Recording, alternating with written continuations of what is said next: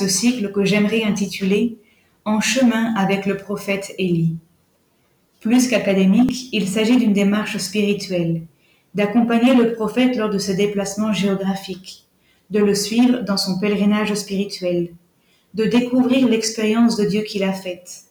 En somme, de nous laisser atteindre et rejoindre par cette parole de Dieu, cette parole toujours vivante, et de recevoir lumière et conseils pour notre propre expérience de prière, notre vie spirituelle et notre chemin vers Dieu. Je vous invite à présent à vous munir d'une Bible afin de m'accompagner lors de cette brève introduction. Et nous commencerons par délimiter le passage qui nous intéresse. Nous nous trouvons dans l'Ancien Testament au premier livre des rois chapitre 17 et nous continuerons jusqu'au deuxième livre des rois au chapitre 2. En tout, il s'agit de huit chapitres qui nous racontent le cycle du prophète Élie, et je mentionne à présent les principaux épisodes de ce cycle. Tout d'abord, l'oracle initial du prophète annonçant l'arrivée de la sécheresse, puis son expérience au torrent du Kérit, son voyage à la ville de Sarepta, le concours de sacrifice avec le prophète de Baal, l'annonce du retour de la pluie, la fuite au désert devant la reine Jézabel, l'expérience de Dieu au mont Horeb, l'épisode de la vigne de Naboth, l'appel du prophète Élisée, puis l'ascension dans un char de feu du prophète Élie. Huit chapitres. Le cycle du prophète est donc relativement court, et c'est ce qui lui vaut d'être considéré comme un des prophètes mineurs, bien que ceci ne retire en rien son importance. Au contraire, le prophète Élie est un des prophètes les plus considérés aussi bien dans l'Ancien Testament comme dans le Nouveau où il est mentionné à 29 reprises, tout comme dans d'autres textes extra-bibliques. Passons maintenant à quelques détails du contexte historique du prophète. Il a vécu au IXe siècle avant Jésus-Christ. Et deux personnages importants qui vont interférer durant sa vie sont le roi Akab puis la reine Jézabel. Akab, il était roi de Samarie, la capitale du règne du Nord, qui s'était séparé du règne de Juda après la mort de Salomon, à cause des impôts imposés par le roi.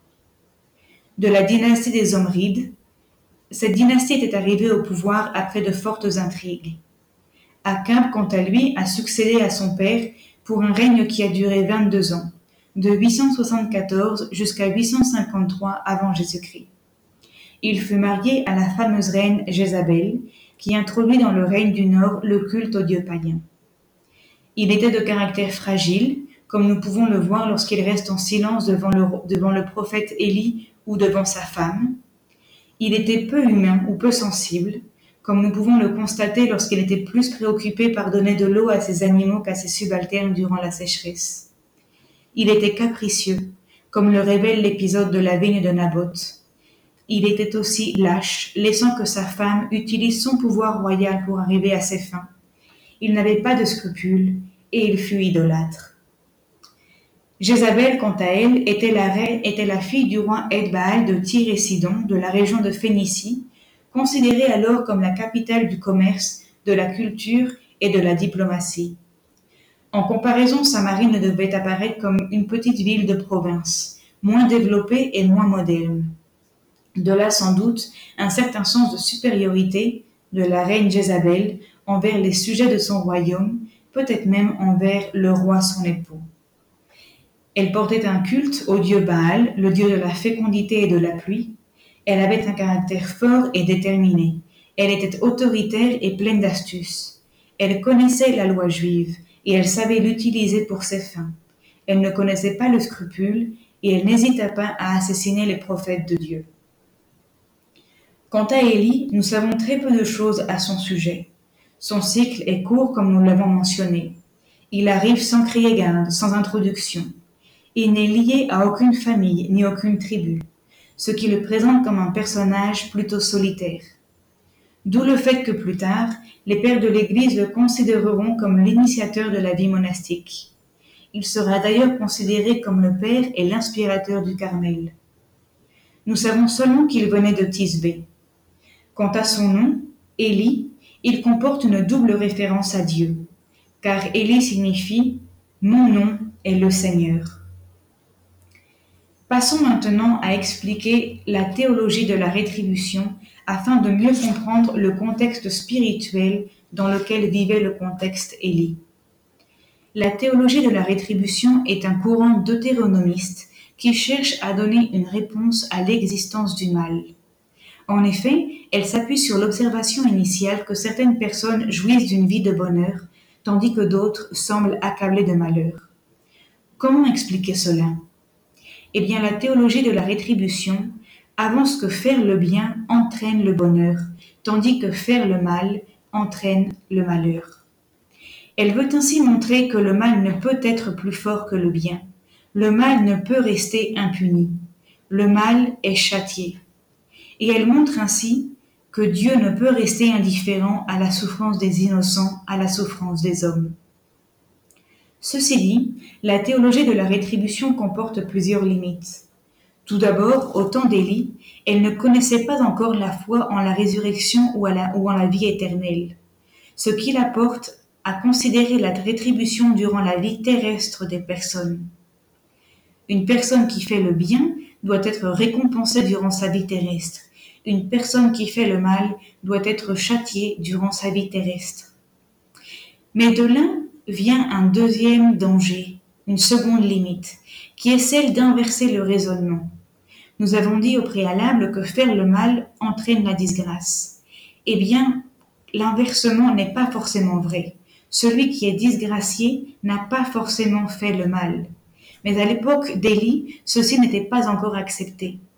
Ce qui fait que certaines personnes en venaient à se mettre à la place de Dieu et à juger les personnes selon leurs conditions apparentes, à juger les indigents, à les rechasser, à les rejeter, en assumant que leur disgrâce leur venait d'un péché et de leur propre responsabilité. Ceci est le cadre dans lequel le prophète Élie a vécu, d'où son intolérance envers les faux prophètes, et leur châtiment qu'il leur a imposé après le concours des sacrifices. D'où aussi l'intransigeance d'Élie envers le roi Akab. Ce n'est qu'avec le temps que la théologie de la rétribution sera peu à peu dépassée. On comprendra que la rétribution, oui, se réalise, mais pas forcément dans cette vie terrestre, mais plutôt dans la vie, dans la vie éternelle. De même, les hommes seront appelés à comprendre que Dieu ne cherche pas la mort du pécheur. Il ne gagne rien avec la mort du pécheur. Dieu préfère sa conversion. Enfin, l'image de Dieu changera petit à petit. Dieu n'est pas un Dieu de châtiment, mais un Dieu libérateur, un Dieu qui est Père. Avant de conclure notre introduction, j'aimerais vous inviter et à expliquer la méthodologie que nous suivrons pour les prochains épisodes. Et j'aimerais rappeler pour cela les cinq pas de la Lectio Divina, qui sont la lección, la méditation, la oration, la contemplation et la action.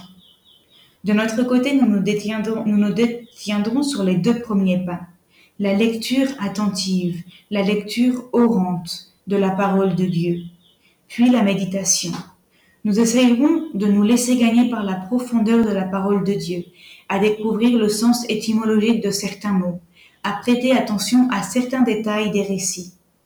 Et de l'un, de cette lecture, attentive, se déprendront comme des fruits mûrs quelques applications pour notre vie personnelle. Je vous souhaite à chacun et à chacune une bonne route et un bon pèlerinage avec le prophète Élie.